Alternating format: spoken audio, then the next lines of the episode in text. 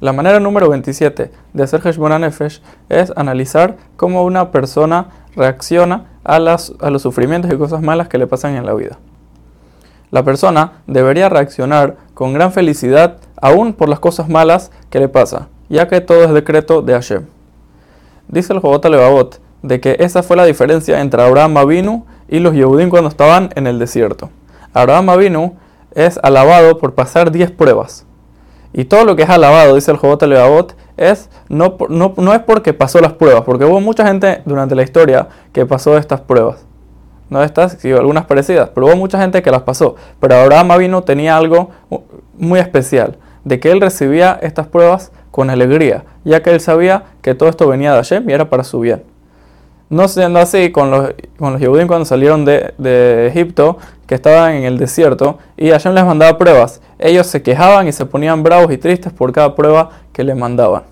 También dice el Jobot Alevabot de que si una persona no está feliz con las pruebas que Hashem le manda y no las recibe con, alegría, entonces aunque sea que las pase, igualmente estos, estos sufrimientos no van a ser caparata bonot para él, ya que no se llegó a la meta.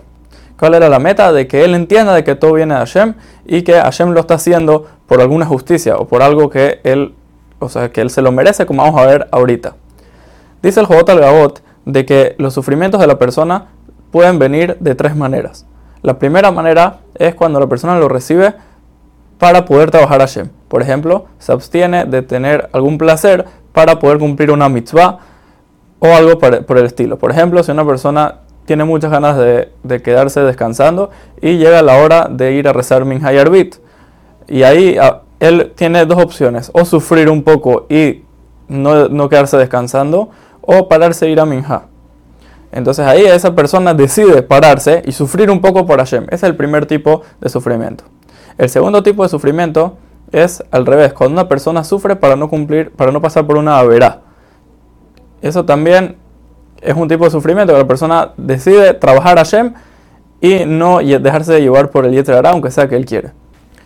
el tercer tipo de sufrimiento que tiene la persona es cuando Hashem le manda sufrimientos a él. Por ejemplo, dice el Jobot Leabot que esto se divide en dos.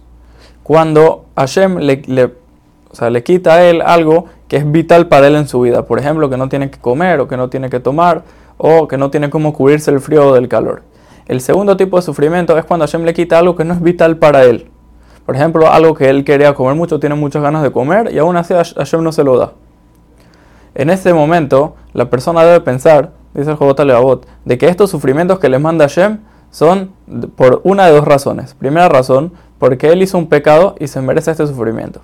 Y la segunda razón es de que Hashem se lo manda para probarlo, a ver cómo él recibe este o sea, esta prueba o este sufrimiento a ver, o sea, si, si él se pone feliz y él entiende que todo es Hashem, o él se pone triste y no entiende que Hashem está ahí. Por eso dice el Jobot Leabot de que tenemos que entender de que todas las pruebas y los sufrimientos que Hashem nos manda son todos para nuestro bien, ya sea para darnos pago o para quitarnos nuestros abonot. Y con el momento que una persona analiza eso y es el Nefesh que hay que hacer, entonces la persona va a ser más feliz.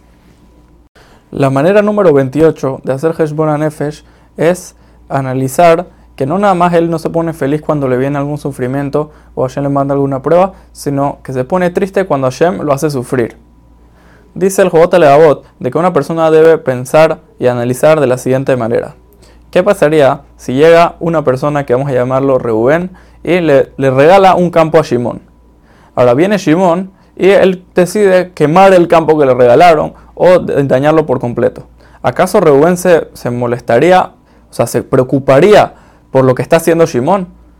Si, es que se preocupa, se preocupa por el bien de él, pero no se preocupa por el mismo campo, ya que el campo no es de él, sino que ya se lo regaló a Shimón. Dice el Jobot Aleabot que lo mismo debería hacer con nosotros y Hashem. Si nosotros nos entregamos hacia Hashem y entendimos de que, o sea, de, que nosotros tenemos que trabajar Hashem con todo nuestro cuerpo, ¿qué nos importa lo que Hashem hace con nuestro cuerpo? Si igualmente nosotros estamos totalmente entregados a Hashem y, tenemos, y aparte que nosotros tenemos que entender de que todo lo que Hashem hace es para bien.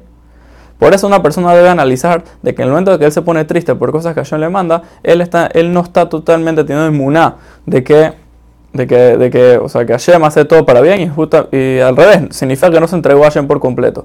Por eso la persona debe internalizar esto y entender de que si nosotros nos entregamos a Hashem, entonces debemos hacerlo de una manera completa. Otra cosa es el Jobot Leot, que aunque sea que nosotros no llegamos a la verdad, al nivel de entender de que todo lo que, o sea, que nosotros nos entregamos a Hashem y de verdad sentir de que Hashem puede hacer lo que sea con nosotros y a nosotros no nos debe importar tanto eso, por lo menos debemos analizar de que todo lo que, nos, todo lo que nosotros tenemos es de Hashem. Y si Hashem se lo quiere llevar, se lo puede llevar y puede hacer lo que sea con lo que Él nos dio. La manera número 29 de hacer Heshbon Nefesh es entender que el valor de del alma es mucho más que el valor del cuerpo. Y aunque sea que hay personas que son muy guapos, bonitos, nosotros tenemos que entender de que una persona así, aunque sea muy bonito, si no tiene buenas midot, buenas cualidades, no vale nada. Y normalmente las personas en el mundo que tienen valor verdadero son las personas que tienen buenas cualidades y buenas midot y tratan bien a la gente. Por eso dice el Jobot Levavot que nosotros tenemos que siempre buscar tener buenas cualidades, en, como ser, mejores personas, en vez de vernos mejor exteriormente. También dice el Jobot Levavot que por ser de que el alma de nosotros tiene más valor que el cuerpo, la persona debe siempre buscar arreglar su alma y también tenemos que saber de que es mucho más difícil curar una enfermedad del alma, que es una mala cualidad, que una enfermedad del cuerpo.